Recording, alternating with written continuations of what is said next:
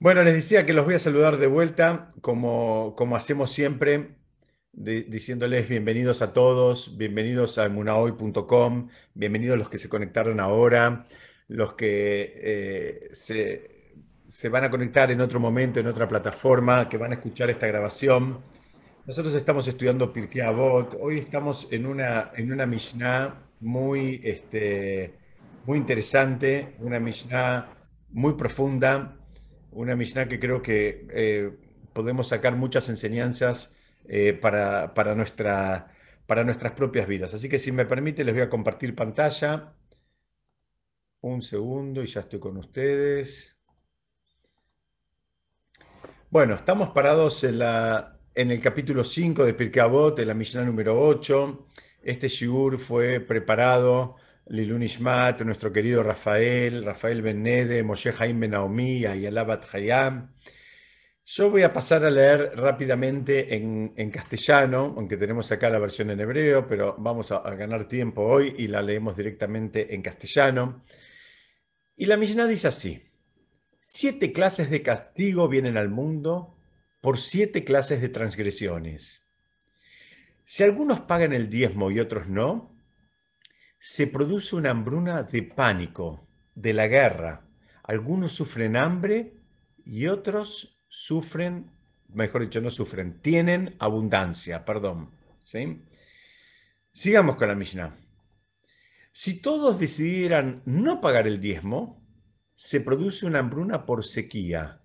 Y si también decidieran no separar la jalá, se, se produce una hambruna por la destrucción.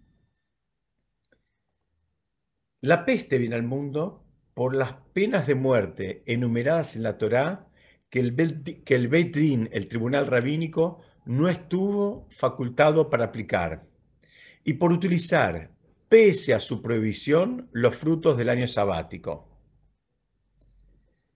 Y la Mishnah termina diciendo, la espada viene al mundo por la demora de la justicia, por la perversión de la justicia y por emitir una decisión de Torah que no es acorde con la halajá. Bueno, esta es la presentación, eh, digamos, eh, la primera capa de lo que dice esta Mishnah. Como dice muchas cosas fuertes, si me permiten, la leemos un segundito más. Igual no, no se hagan problema porque vamos a ir, como siempre, después entrando en cada una de las, de, las expresiones de la Mishnah y vamos a tratar de, ver y analizar qué es lo que eh, aportan los comentaristas. Pero acá dice, vamos de vuelta porque quiero que, caminemos juntos. Dice así, siete, siete clases de castigo vienen al mundo por siete clases de transgresiones. Y empieza. Si algunos pagan el diezmo, el diezmo es el maaser, es la obligación de todo Yehudí, ¿no? de, de, lo que él produce, que en definitiva es de la bendición que Hashem le manda, la persona no tiene derecho a utilizar el 100% de esa bendición. Pasa que muchas veces estamos tan convencidos que somos nosotros los artífices de ese, digamos, eh, eh, de, de, esa ganancia que pensamos que ya es absolutamente nuestro. Y viene la Mishnah y te dice, no, no, mira, acá hay un problema. Hay un dinero que vos no podés usar. Aunque es verdad que te rompiste el alma y que te esforzaste, que estudiaste, que trabajaste, que no dormiste y que hiciste todo lo que tenías que hacer. Pero, ¿sabes qué pasa? Eh, el, el concepto profundo atrás es que es verdad que vos hiciste tu parte, pero todo eso te sirvió para hacerte recipiente, para hacerte, como se dice en hebreo, keli, vasija, para recibir la bendición de Hashem. Pero todo lo que vos, digamos, lograste en términos materiales es pura y exclusivamente porque Hashem te envió una bendición. Y esa bendición, vos tenés el derecho de usarla, pero ¿sabes qué? El 90%. Hay un 10% que no lo puedes usar porque no es tuyo. Y esto es algo que nos cuesta, porque una vez que entró en la cuenta, una vez que entró en la billetera, eh, nos cuesta volver a sacarlo porque nos creemos que somos los artífices y nos creemos que somos los dueños. Entonces viene la Mishnah y dice, mira, si algunos hacen las cosas bien en términos espirituales, que es que entiendan, entienden y, actúan en, consecuencia, que Hashem maneja el mundo, que manda una bendición, que uno se hace recipiente, que uno hace su parte, pero en definitiva uno no tiene derecho, que Hashem estableció un equilibrio en el mundo y uno no tiene derecho a utilizar el 100% de esa, digamos, rentabilidad, si se quiere, sino que puede quedarse con el 90%, pero un 10% hay que compartirlo. Bueno, acá ya te aclara viene una hambruna, y no es una hambruna común. Dice, hay un pánico de la guerra. El pánico de la guerra es ese pánico em, eh, que, nadie sabe qué es lo que va a pasar. Ni siquiera uno sabe cómo resguardarse de, esa situación. Y te aclara, algunos van a sufrir hambre y otros van a tener abundancia. ¿Qué pasó acá? Se rompió el equilibrio, ¿no? Eh, es, eh, es, es este Em, digamos, ese es el problema. Se rompe el equilibrio, entonces ahora, porque Hashem diseñó un mundo perfecto. El mundo perfecto de Hashem, ¿cuál era? Que, que Hashem, que, que la gente, digamos, de lo, que, de lo que ganan, de lo que producen, compartan. Si las personas no comparten, el equilibrio con el cual fue pensado el mundo se rompe. Y esto vamos a ver, este concepto eh, lo vamos a, vamos a insistir hoy porque es algo que atraviesa toda la Mishnah. Entonces acá lo que está diciendo es básicamente eso. Mira, va a pasar algo. Algunos van a terminar sufriendo y otros van a tener abundancia. Unos no van a tener que comer y otros van a tener mucho más de lo que necesitan. Seguimos, todavía estamos en esta primera lectura un poquito preliminar. ¿eh? Y acá clara, eh, perdón, si todos decidieran no pagar el diezmo, antes estaba hablando que algunos pagaban y otros no. Ahora te dicen, no, no, mira, si todos decidieran no pagar el diezmo, ahora viene la sequía, hay una hambruna, pero por sequía. Y si también, no, y si también decidieran no separar jalá, acá está hablando, no está hablando de la jalá que comemos en Shabbat, eh, está hablando de una mitzvah que en, tiempos del Bet Mikdash eh, existía, que era de, de, una masa, se separaba una porción eh, y se le daba al Cohen. En este momento que no tenemos el gran templo de Jerusalén, que no tenemos el Betamigdash, hay una mitzvah de aún así cuando uno, eh, digamos, prepara una masa de determinado peso, que es más o menos el equivalente a un kilo 700 de, de harina, y entonces ahí hay una parte que en realidad es una mitzvah que es en recuerdo de la, mitzvah original que perdimos, pero que hay que separarla en esta generación y se, la quema, no es que se la da un Cohen, pero en su momento se la daban al Cohen. Entonces acá hay una hambruna, pero por la destrucción. Acá ya es todavía un estadio más. Sigue. La peste viene al mundo por las penas de muerte enumeradas en la Torá que el Beddin, que el, el tribunal rabínico, no estuvo facultado para aplicar. Vamos a ver ahora por qué el tribunal rabínico no puede estar facultado y porque también la forma de poder aplicar una pena de muerte para un tribunal rabínico es tan técnica y tan compleja y tan severa que muchas veces debería aplicarla, pero queda, queda atrapado en su propio, digamos, en su propio sistema dice, bueno, eso trae peste al mundo. Y también aclara que es por utilizar, pese a la prohibición, los frutos del año sabático. Ahora, si Dios quiere, vamos a avanzar de a poquito y vamos a explicar de qué se trata cada una de, estas situaciones. Y por último, estoy haciendo un repaso de esta Mishnah que es larga y que tiene muchos eh, detalles. Dice, la espada viene al mundo por la demora de la justicia o por, y o por la perversión de la justicia y por emitir una decisión de Torah que no es acorde a la halajá. Nosotros ya estudiamos, y es uno de los 13 principios de fe, que Hashem, digamos, en alguna medida recompensa las mitzvot y, si se quiere, castiga las transgresiones. Sin embargo, ya vimos que esto lo vimos en el capítulo 1, en la Mishnah número 3, lo vimos hace un par de años, eh, que, este sistema de, recompensa y castigo no debería ser, digamos, nuestra motivación, no debería ser el motor por el cual nosotros, eh, digamos, hacemos una mitzvah o, digamos, evitamos hacer una transgresión. No, esa, cuenta, ese cálculo, no, no, no, digamos, no está bueno y no es el que, el, digamos, el, más apetecible de todos, ¿no? Tendríamos que eh, llegar, ¿se acuerdan cómo estudiamos? A poder hacer las cosas, digamos, por amor, por las, por las motivaciones más elevadas, pero al mismo tiempo tenemos que saber que hay un sistema, hay un sistema en el mundo y el, que el mundo, digamos, se maneja de acuerdo a esos parámetros. Entonces, eh, eh, digamos, saber que existe el sistema y saber cómo Hashem maneja el mundo, en definitiva, eh, nos está dando la información, una vez más, de que todo lo que pasa y todo lo que termina siendo Hashem lo hace para el beneficio de la persona. Esto es algo que, que al ojo no entrenado le cuesta verlo. Vamos a ver, por ejemplo, esta situación. Un chico como la imagen que estoy compartiendo con ustedes, se escapa, ¿no? Un chico que se, escapa y, cruza la calle, digamos, cuando, cuando no debería cruzar la calle porque, porque va a buscar la pelota, aunque ahí no sale la pelota porque, porque está más lejos. Entonces, el, padre que ve que el chico se le escapa y se le escapa de la mano y cruza y cruza sin permiso y cruza, digamos, este, de, una manera eh, donde pone su propia vida en peligro, ¿qué va a hacer el padre? Bueno, depende, depende de la edad del chico. Hay veces el chico no tiene la madurez suficiente como para entender ninguna de las dos cosas, ni la, ni la gravedad de la situación, ni siquiera el lenguaje o las palabras del padre. Entonces, ¿qué tiene que hacer el padre? Le tiene que dar un chirlo, le tiene que dar un, golpecito, le tiene que dar una paliza. ¿Por qué? Porque, porque eso le va a servir al chico, eh, digamos, como, como un anclaje eh, en, este, eh, en este momento de su vida de lo que está bien y lo que no está mal. Y perdón, y de lo que está mal, lo que está bien y lo que está mal. En definitiva, a nadie se le ocurre, que nadie vea una situación así, pero a nadie se le ocurre pensar que el padre no está haciendo otra cosa que no sea un acto de amor con su propio hijo, aunque le esté dando un tortazo. ¿no? Ese, esa, esa lectura creo que que la compartimos todos, por lo menos los que somos padres.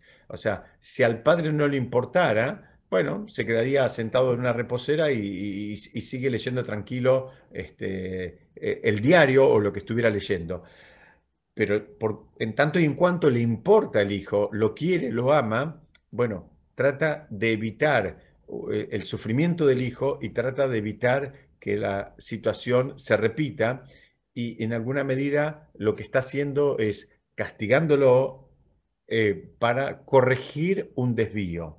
Digamos, este esquema que nos, creo que nos resulta a todos bastante eh, claro y bastante, digamos, este, reconocible en, nuestras propias vidas, también funciona en el mundo espiritual, ¿no? De la misma manera que, que, el padre intenta corregir desvíos y disciplinar al hijo, Hashem también Hashem también, digamos, pero lo hace como un acto de amor hacia nosotros. Eh, a veces eh, no entendemos, digamos, porque, eh, digamos, se, nos pierde de vista un poco el, la foto completa, pero que hay transgresiones que por más tentadoras que aparezcan, siguen siendo algo que nos perjudica y nos perjudica mucho. O sea, hay cosas que se presentan como atractivas, como divertidas, como, digamos, aspiracionales, pero en definitiva nos, nos, van a alejar de, nuestro, de nuestra misión, de nuestro objetivo, de lo que nosotros tenemos que hacer, de nuestro propio eje. Entonces, digamos, si, si, quieren, recordamos un poquitito, ¿no? Todo, todo el trabajo que la persona tiene que hacer para desarrollar su potencial, para desarrollar su potencial, digamos, eh, en términos personales y en términos comunitarios, y las transgresiones, digamos, lo, terminan sacando de esa línea en donde él debería estar fluyendo. Hay, hay un ejemplo eh, que también creo que en alguna otra oportunidad lo, compartimos, y es el ejemplo eh, digamos, de un padre que va, a despertar a un hijo y lo va a despertar al hijo a la mañana como para llevar al colegio y, se prepara para hacer un cafecito. Y primero le dice al hijo, bueno, dale, dale, que tenemos que ir al colegio. Y pasan 5 o 10 minutos, vuelve y el hijo sigue durmiendo, entonces ya ahora no habla con el mismo tono eh, amoroso que habló antes, sino que ahora viene y este, le, le un poquito y le pega un gritito y le dice, bueno, dale porque llegamos tarde.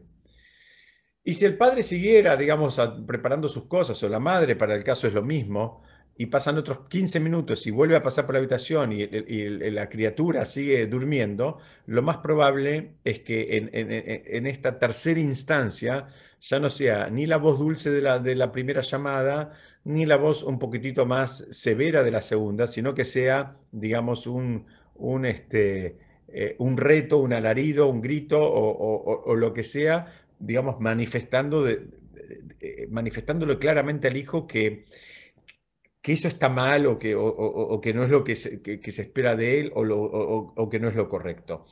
Bueno, estas mismas llamadas que cualquier padre eh, cualquiera o cualquier madre hace, con distintos, digamos, eh, si se quiere, tonos de voz, distintos decibeles, distinta, digamos, severidad a sus hijos en, en, en condiciones donde no hacen de acuerdo a las expectativas, también pasan espiritualmente.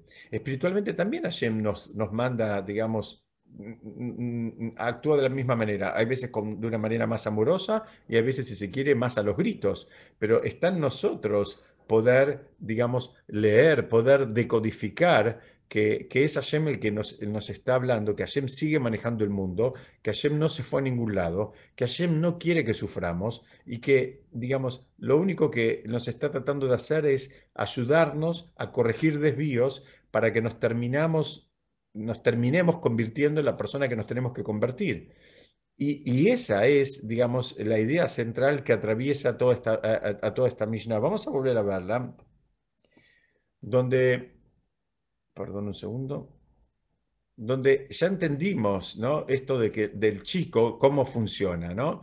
Eh, acá la Mishnah está trayendo una serie de castigos para determinadas transgresiones y la, idea no es otra que desalentar a las personas para, digamos, que no hagan esas transgresiones y simplemente que entendamos y sepamos qué es lo bueno para nosotros. Todos creemos que sabemos lo que es bueno para nosotros. Todos creemos que, la tenemos re clara y que, estamos seguros de lo que es bueno para nosotros. La realidad de las cosas es que muchas veces la mala noticia que tengo para darles es que ni siquiera tenemos conciencia de lo que es bueno o lo que es malo para nosotros. No, no, muchas veces aspiramos a cosas pensando o estando más, más, más que pensando, estando absolutamente convencidos que es algo bueno, y a veces son cosas que, si bien pueden tener un lado atractivo, interesante o apetecible, como dijimos antes, a veces no son buenas para nosotros. Tal vez sean buenas para otras personas, pero no buenas para nosotros. Entonces, la Mishnah viene y empieza a ordenar y te está diciendo, mira, tenés que saber que acá hay un sistema y hay un sistema y, que vos tenés que saber qué es lo bueno y qué es, y, qué, no, qué es lo, que, lo, que, lo malo o lo que no está bien y que lo que es bueno es bueno más allá de las modas y más allá de las tentaciones. Entonces, vemos que, por ejemplo, si, si Dios lo permita, eh, e, ese chico que se había escapado en la primera imagen que, que les había compartido, y la historia termina mal, ¿no? Entonces, ¿alguien puede pensar que eso es un castigo? Y esto es un concepto que es muy importante porque, digamos, el castigo que en alguna medida, entre comillas, es infligido por Hashem, o también hay una consecuencia natural de no observar la voluntad de Hashem, o directamente de no hacer las cosas bien. Ahora, vamos a ir viendo esto. O sea, el chico que salió corriendo y Dios no permite lo atropelló un auto, no fue castigado por su padre, sino que simplemente está, digamos, sufriendo las consecuencias de no obedecerlo. El padre le estaba diciendo al chico, cuidado, no cruces, no te escapes, dame la mano, en fin, todas las muletillas que, que todos repetimos durante muchos años. Y el chico en este caso se le escapó. Pero acá, acá no hay un castigo. Acá la idea no es castigo, acá es que hay, hay, hay una relación causa-consecuencia que, insisto, nos cuesta entenderla, nos cuesta verla, nos cuesta decodificarla. Esta Mishnah nos trata de, por lo menos, enunciar un escenario que tenemos que eh, estar un poquitito más sensibles y saber que existe. O sea, esto podemos empezar a explicarlo de acuerdo a la, al, flyer con el cual invitamos este encuentro, donde la idea es que así como hay una ecología en el mundo de la naturaleza y hay cosas, digamos, que eh, eh, permiten que, el mundo de la naturaleza se maneje en armonía, también hay una ecología espiritual. y aunque no veamos y nos cueste, nos cueste mucho más entenderla, esta ecología, la, otra, la ecología de la naturaleza, después de muchos años, digamos, de, machacar, creo que de a poco la, vamos, la vamos incorporando y la, la terminamos haciendo, digamos, parte de nuestra vida. Pero la ecología espiritual eh, es algo que nos cuesta mucho más, es algo que nos cuesta mucho más entender que hay, hay un, ecosistema y que tampoco está bueno romperlo. Eh, entonces, ¿y qué sería romper el ecosistema? Bueno, está la palabra de Hashem, está el programa de Hashem, y, y, cuando una persona se sale de ese programa, está interrumpiendo un funcionamiento y una, un equilibrio con el cual el mundo fue creado. Insisto, nos cuesta mucho más eh, entender eso que tal vez entender el daño que podemos hacer si le prendemos fuego a, una reserva este, o, prendemos fuego indiscriminadamente en una, en una zona de, montaña, de bosques o de playa o de lo que fuere, eh, o, vertimos eh, químicos en, un río o en un mar. Así como eso creo que a todos nos produce un escalofrío cuando vemos una contaminación en un mar, en una laguna, en un lugar este, que se, supondría, se, se supone que debería estar transparente y hermoso, dice, bueno, también hay manera de contaminar espiritualmente las relaciones, las personas, las comunidades, en fin, y, tiene un impacto. Entonces, si avanzamos un poquitito más, vemos como, así como nadie espera ver estas hermosas jirafas, es un animal que me encanta, nadie espera ver las jirafas en la Antártida, ¿no? ¿Por qué? Porque tienen un lugar, tienen un contexto, necesitan determinado clima, necesitan determinada vegetación, y ahí pueden, digamos, eh, fluir y pueden vivir y pueden estar, eh, digamos, eh, con todo lo que precisan. Y la Torah, em, digamos, la, la advierte también en relación a la tierra de Israel que no tolera las prácticas paganas, por ejemplo, del pueblo de Kenan. ¿Por qué? Porque las consideraba una abominación. Y en definitiva, la Torah lo que está diciendo, mira, o es una tierra santa o es una tierra donde se hacen las mismas abominaciones que hacen otros pueblos. No se puede todo, ¿no? O sea, la Torah está aclarando, mira, no pienses que, que, que, que, vos sos más vivo de todos y que vos vas a poder combinar lo mejor de los dos mundos. En inglés hay una expresión que es muy linda, que es esa de tratar de tener lo mejor de los dos mundos. Y mucha gente piensa que, ellos, que cada, o sea, cada uno individualmente piensa que ellos sí pueden combinar lo mejor de los dos mundos. Entonces tienen una vida espiritual, pero también eh, son cancheros y hacen estas cosas, hacen aquellas, hacen la otra. Y la Torah te dice, mira, ten cuidado, porque muchas de las cosas que para el mundo secular son cancheras o pueden ser Em, digamos, atractivas, eh, para el mundo de la Torah eso representa una abominación. Y tal es así que relaciona esas abominaciones con la expulsión misma de la tierra, como diciendo, mira, acá no puedes hacer eso, no pega, no, es como querer llevarte las jirafas a la Antártida. La Antártida, digamos, servirá para otro tipo de animales. A las jirafas eh, no les puedes garantizar la vida ni siquiera horas en ese contexto.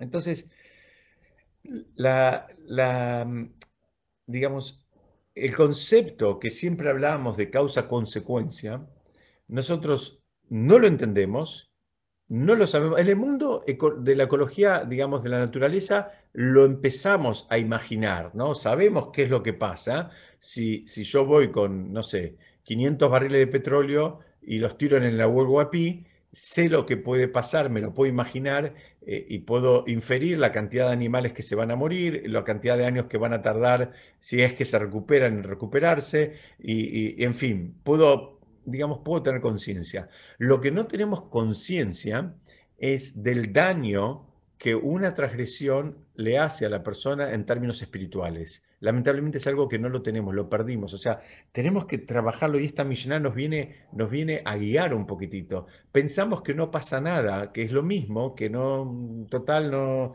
muchas veces ni siquiera son, son, son cosas o son acciones tangibles. Hay veces de las transgresiones que estamos hablando, inclusive son hasta pensamientos, son malas intenciones. Y alguien puede decir, bueno, acá no hubo acción, no hubo nada. Esa mala intención también te afecta.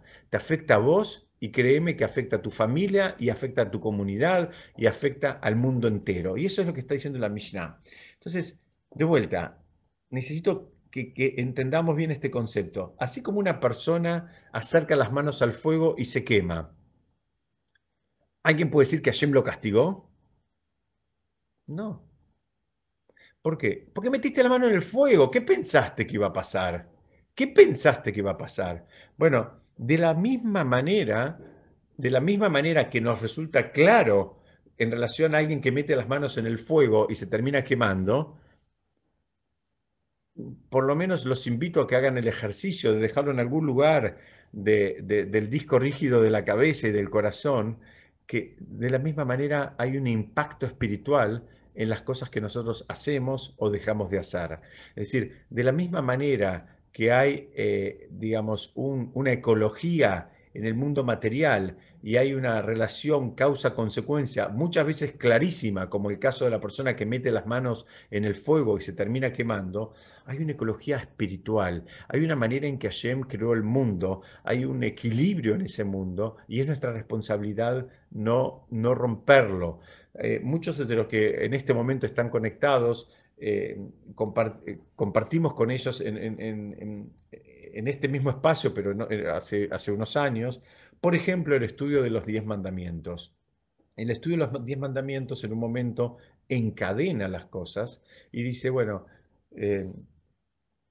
no robarás, no cometerás adulterio, no matarás. Entonces los, comentaristas preguntan, ¿por qué ese orden? Sino porque el adulterio es como un sándwich, es, como el, relleno del sándwich. ¿Por qué? Porque es al mismo tiempo robar y matar. ¿no? Por eso está en el medio. ¿Y por qué es al mismo tiempo robar y matar? Dice, primero, la persona que comete adulterio es, eh, le está robando. Al, vamos, a, vamos a imaginar que, eh, digamos, el hombre le está robando al otro hombre, al marido de la mujer con la cual él, está cometiendo adulterio, le está robando eh, su, alma gemela, su posibilidad de, crecer y desarrollarse espiritualmente de una manera, digamos, eh, armoniosa. Y a su vez, le está robando a su propia esposa, ¿no? Estamos pensando acá de dos matrimonios que alguien comete adulterio, ¿no? Cruzado. Entonces, él, él está robando, no pienses que le está robando solamente al otro, le está robando a su propia esposa también, dice, eh, la posibilidad, y a él mismo, la posibilidad de, todo ese desarrollo que, mencionamos recién, ¿no? De, vivir en armonía y desarrollar el potencial y crear una familia y estar todos, digamos, este, eh, cada uno cumpliendo su misión.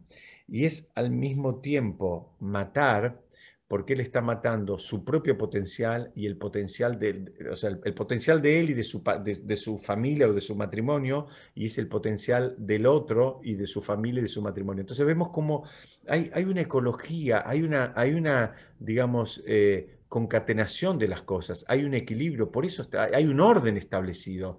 ¿Para qué? Para que sepas que lo que vos vas a hacer o, mejor dicho, ninguno de, ustedes, lo que, cuando una persona empieza a hacer una transgresión, eso tiene un impacto y tiene un impacto en el cosmos por completo. No pienses que nadie se entera, porque puede ser que nadie se entere, puede ser que nadie se entere, pero el impacto está hecho.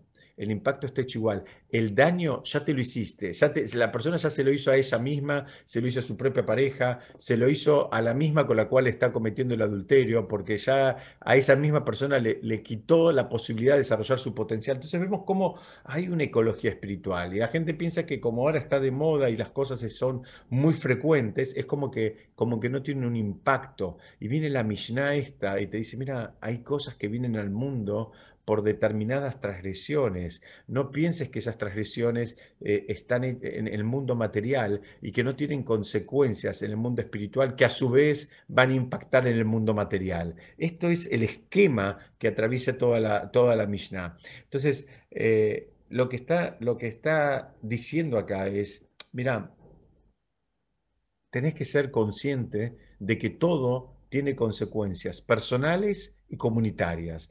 Y así una persona, digamos, eh, eh, como decimos siempre, es un ejemplo que daba mi maestro, y él decía, bueno, puede ser que una persona no sea un especialista, ni siquiera lo entienda, ni conozca las leyes de la física que describen y explican a la ley de la gravedad en su profundidad, pero que uno no entienda la ley de la gravedad, o que uno no la conozca, o que uno no no, le haya dedicado el tiempo suficiente como para profundizar en la ley de la gravedad, eso no le invalida. Y, uno no puede decir, bueno, como yo no la conozco, como yo no la entiendo, como yo no sabía, ahora sabes qué, yo voy a manejar mi vida sin considerar a la ley de la gravedad, porque ni bien abra la ventana, ya sabemos lo que me va a pasar. Y por más que parezca un chiste, no es un chiste, digamos, eh, eh, es, es tan infantil pensar que porque uno no entienda, no conozca o no haya profundizado eh, eh, en un conocimiento, como en este caso la física que describe la ley de la gravedad, entonces ahora pensar que eso no existe o que no tiene un impacto, es tan infantil eso como pensar que una transgresión en el mundo de la Torá eh, que, no tiene un impacto. Pensar que, que si uno lo hace está bien y si no lo hace, bueno, también está bien y que no pasa nada. Entonces, esta es, digamos, la, idea que atraviesa esta Mishnah, como les decía. Y acá la Mishnah nos viene y nos habla de siete tipos de, castigos que vienen al mundo, que no son necesariamente retribuciones del mal comportamiento, sino que son también, fíjense que están presentados como si fuesen las consecuencias naturales ¿no? según las cuales Hashem pensó el mundo. Hay, hay una relación, ¿no? Hay algo que, así como el que pone la mano se quema, eh, el que pone la mano en el fuego se termina quemando, Hashem también pensó un, esquema y, una relación causa-consecuencia que no siempre la entendemos y que no siempre nos va a ser revelada. Entonces, vamos a meternos un poquitito adentro ahora en la Mishnah. Me gustó mucho esta imagen porque esta imagen es, es como un, un globo terráqueo como un mundo, pero compuesto por, por, un rompecabezas, por un, digamos, una infinidad de piezas que encastran una en cada una, una en cada otra, perdón, y de esa manera completan una imagen. Entonces, vimos la semana pasada que el número 7, el que, el que no pudo sumarse está la grabación, que representa el, el orden, ¿no? Representa el, equilibrio, el, patrón con el cual el mundo fue creado. Eso, eso es el número 7.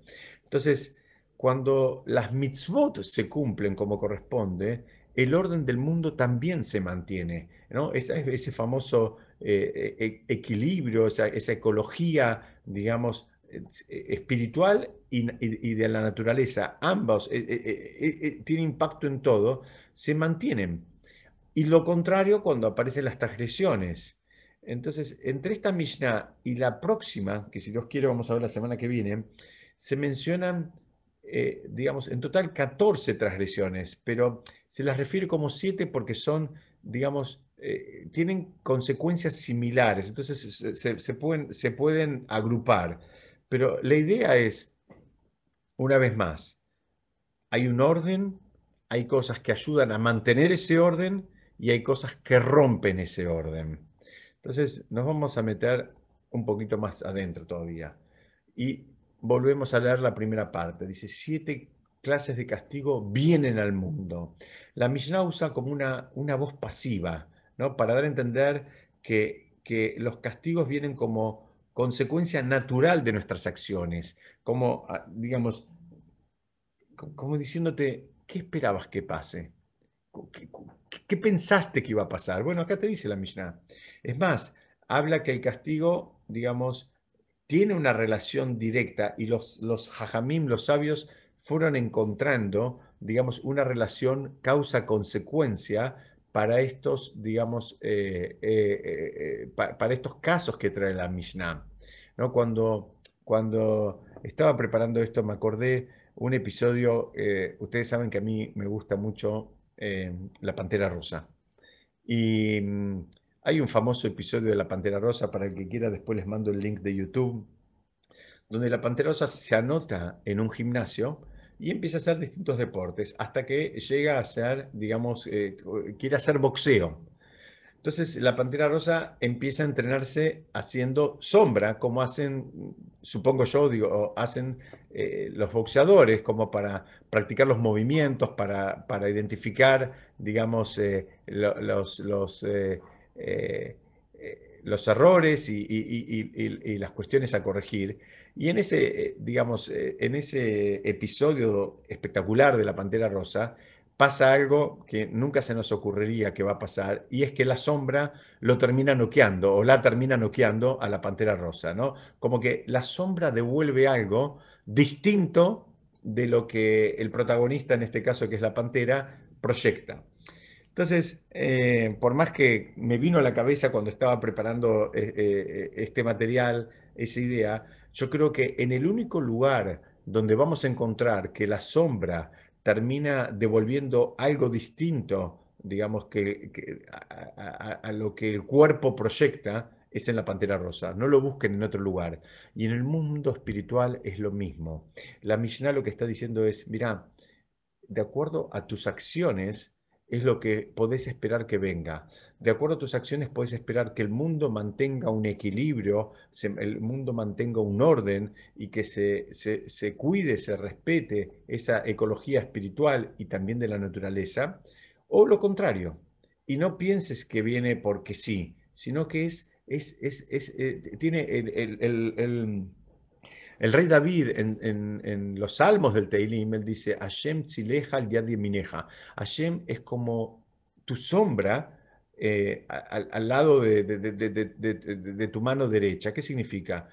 Em, vos haces un movimiento en una dirección positiva, Hashem es, es, tu sombra. Así como la sombra, como les decía, en el único lugar que la sombra va a proyectar algo distinto al cuerpo es la pantera rosa, y por eso nos, divierte, por eso nos, causa gracia, porque es algo que sabe, el humor es eso, el humor es, eh, es, alguien que puede asociar eh, una idea que, que, normalmente no se nos ocurriría porque, porque, porque está fuera de, de la realidad. Bueno, la amistad, la amistad está hablando que cuando las personas retienen el sustento de los otros. ¿Qué significa? Cuando no, no, no, no, no entregan el diezmo. Como dijimos hace un ratito, el diezmo es un dinero que si bien entró en tu cuenta, te, llegó una transferencia, ya lo tenés en tu dominio, pero ¿sabes qué? No es tuyo. No es tuyo, entonces vos no lo podés, no lo podés retener, porque en el equilibrio que me estableció cuando creó el mundo, determinó que esa parte te iba a pasar por vos, pero solamente va a estar en tránsito, porque vos después lo tenés que reasignar para otras personas que tal vez no fueron eh, tan beneficiadas con las bendiciones de Hashem.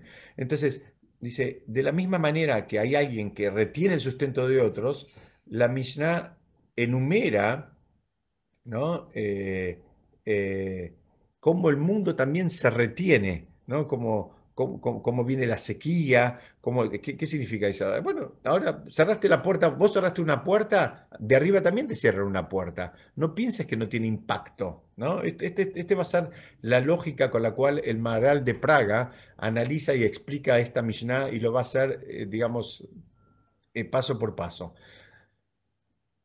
Les decía que Hashem creó un mundo con un equilibrio perfecto, donde los diezmos digamos, sirven para justamente financiar a las personas que están pasando una situación de necesidad.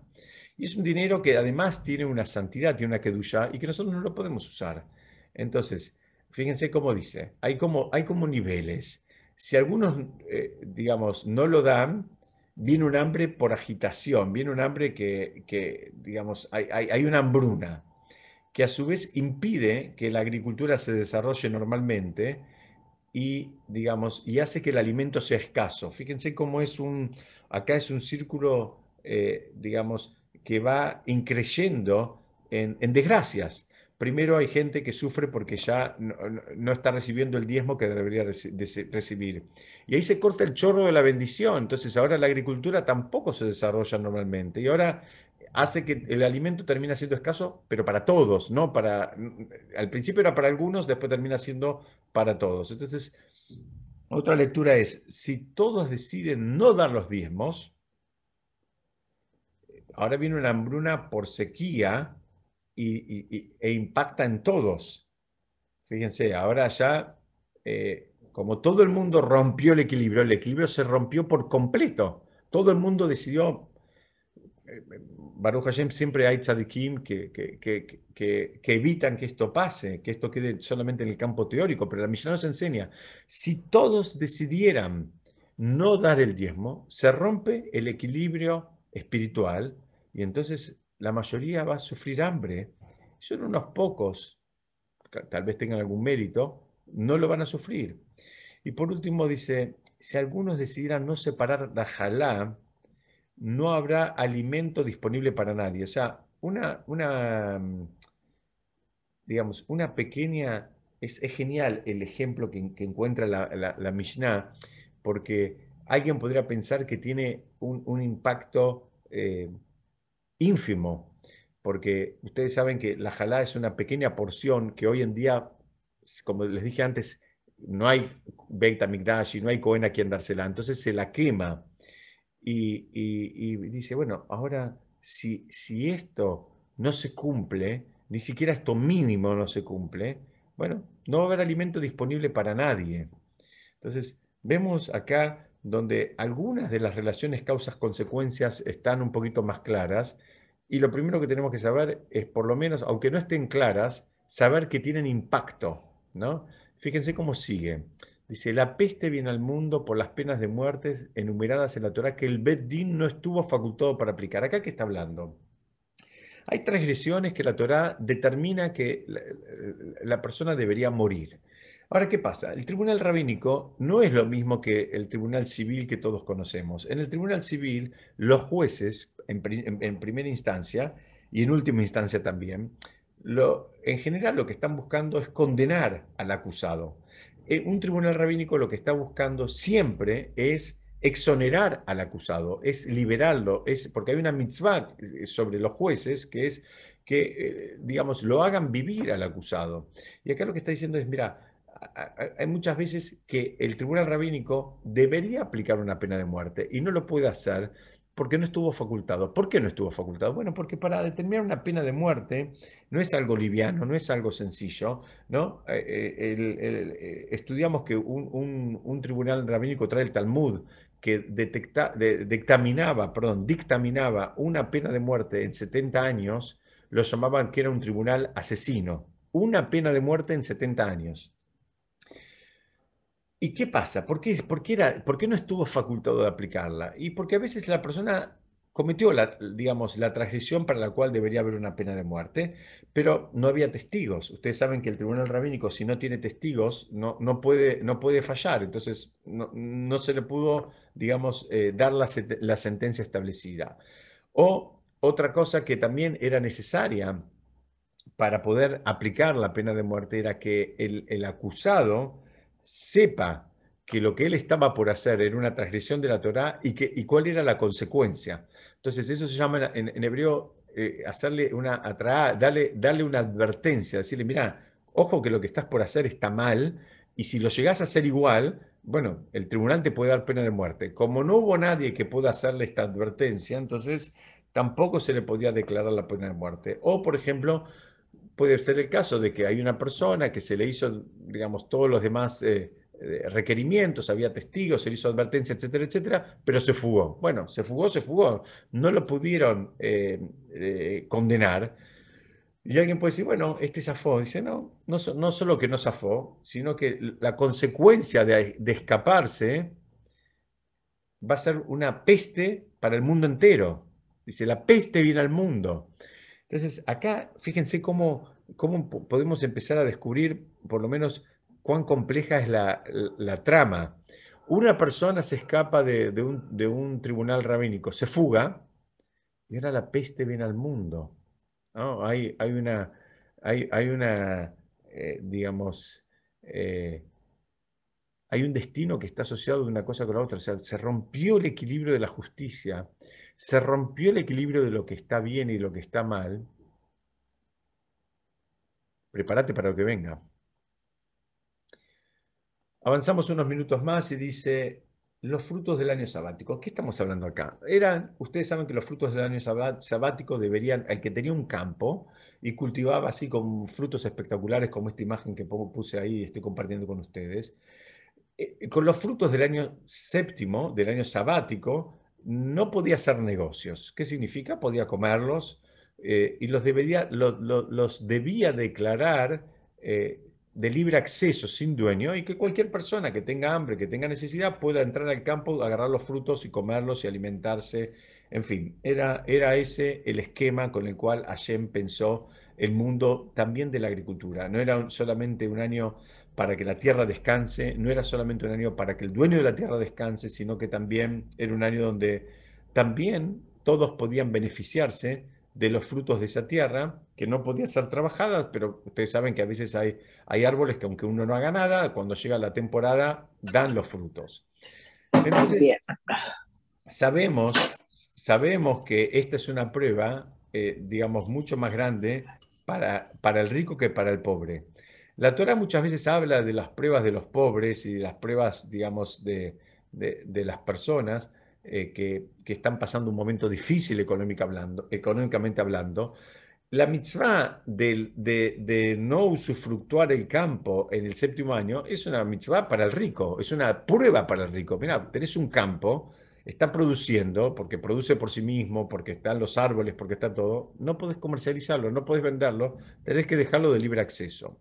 Entonces, eh, el, que, el que no hacía eso, ¿no? Eh, así traen los comentaristas, dice, el que no hacía eso, o sea, el que no lo dejaba de libre acceso, el que no estaba dispuesto a compartirlo, dice, ese quedaba a merced del ángel de la muerte. Fíjense lo, grave, lo grave que era en, el momento que esta mitzvah estaba, digamos, eh, vigente, en, bueno, en realidad en, nuestra generación, en algún punto en la tierra de Israel sigue vigente. Hay, hay todo un tema con, los frutos del año sabático, pero quiero, quiero redondear un minutito con ustedes las, las últimas ideas que dicen, la espada viene al mundo por la demora de la justicia, por la perversión de la justicia. ¿Y acá qué se refiere? Se refiere a varias cosas. Así explican los comentaristas. A jueces que deliberadamente demoran, digamos, eh, posponen el, veredicto. Esta es una, situación que claramente vamos a, a, coincidir seguramente todos en que genera mucho sufrimiento. ¿Para quién? Para todos para el demandante y para el acusado, porque es una historia que no se termina, el acusado no termina de estar, digamos, condenado o libre, el que demanda no cierra ese capítulo, ¿no? Es algo que genera un sufrimiento y un, eh, digamos, este, y una angustia que la, la, consecuencia que trae acá es que la espada viene al mundo. También otra forma de estudiarlo es que hay falta de jueces, ¿no? O que los jueces se niegan a tomar los casos. Entonces, si el que tiene que tomar los casos no los toma, es como que también él está... Alguien puede decir, bueno, yo no lo hago, que lo haga otro. Eh, y, podría ser entendible. ¿Cuál es la lectura espiritual? Es, mira, a vos te dieron la habilidad, el conocimiento y la, destreza como para, para juzgar. Y si vos, que sos el que tiene, digamos, todos los requisitos, no lo usás como corresponde, no pienses que eso no tiene una consecuencia en, digamos, cósmica en el mundo entero, tiene una consecuencia. Si los que Hashem les dio los dones y los recursos no los usan como corresponde, no es que ellos dicen, bueno, yo no lo uso y, en el peor de los casos, eh, digamos, podría ser un gran pianista y ahora no lo soy porque no practico. No, en el mundo espiritual vos tenías la facultad, tenías la habilidad como para impartir justicia y no lo hiciste. Muy bien, el impacto de lo que vos hiciste es mundial. No pienses que es ni siquiera con ese demandante o con ese condenado que está esperando, ni siquiera es con vos únicamente o con ustedes tres nada más, sino que eso tiene un impacto en el mundo entero. Y por último, dice, eh, también habla de emitir una decisión de Torah que no es acorde al la, Lo que está diciendo acá es, mira, hay cosas que están bien y hay cosas que están mal solemos intentar buscar grises donde no los hay. La mayoría de las veces no los hay. Es como cuando uno va al doctor, ¿no? Cuando uno va al doctor, uno sabe a qué doctor tiene que ir para escuchar lo que uno quiere escuchar. Y esto es lo mismo. Hay cosas que están prohibidas y hay cosas que están permitidas. Entonces, acá es no aplicar la ley correctamente.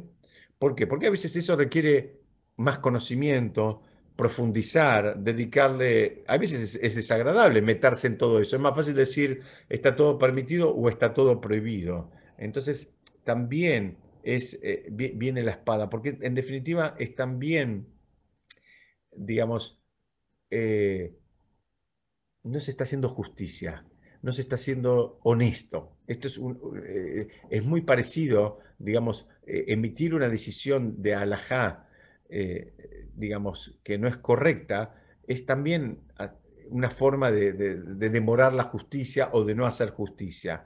Entonces, de vuelta, alguien puede pensar, bueno, son errores personales, son, son algo que, que, afecta a unos pocos, alguien puede pensar que esto tiene un impacto mínimo, y la Mishnah, y después esta Mishnah está un poquito encadenada con la que viene, pero nos muestra como todas esas cuestiones que en un principio alguien puede pensar, bueno, yo lo hago, no lo hago, decido yo, dice, mira, sí, eh, decidís vos, pero tiene un impacto en vos, en tu familia, en tu comunidad y en el mundo entero. Y de eso está hablando la Mishnah. Creo que esa es la gran novedad que nos aporta la Mishnah, que lamentablemente no fuimos educados en esa dirección. Recién en los últimos años, tal vez con, con un poco de, entender más la ecología en la naturaleza, empezamos a tener conciencia y, responsabilidad en el impacto que tiene para el futuro, digamos, en, en, lo que nosotros hagamos, ¿no? Si tiramos una botella eh, de, plástico en el mar, creo que ahora tenemos mucho más conciencia del desastre que estamos ocasionando o, o, una bolsa de plástico en el mar y cómo hay animales que se terminan dañando y demás. Alguien hasta hace tal vez no muchos años pensaba que, bueno, la tiro al mar y no pasa nada y que, eso no tiene ninguna consecuencia. La Mishnah nos trae la novedad de que hay un mundo espiritual, de que hay un mundo material, de que están interconectados, de que hay una ecología espiritual, que hay una ecología material y que los movimientos que hagamos tienen impacto eh, en uno y en otro permanentemente. Bueno, hasta acá era lo que yo quería compartir con ustedes. No sé si alguien quiere hacer algún comentario, alguna pregunta. Estoy a disposición. Así, eh, no sé, para lo, que, para lo que gusten. Y si no hay ningún comentario, ninguna pregunta, les digo que me encantó que se hayan conectado y Besata Shem, que seguimos estudiando juntos la semana que viene.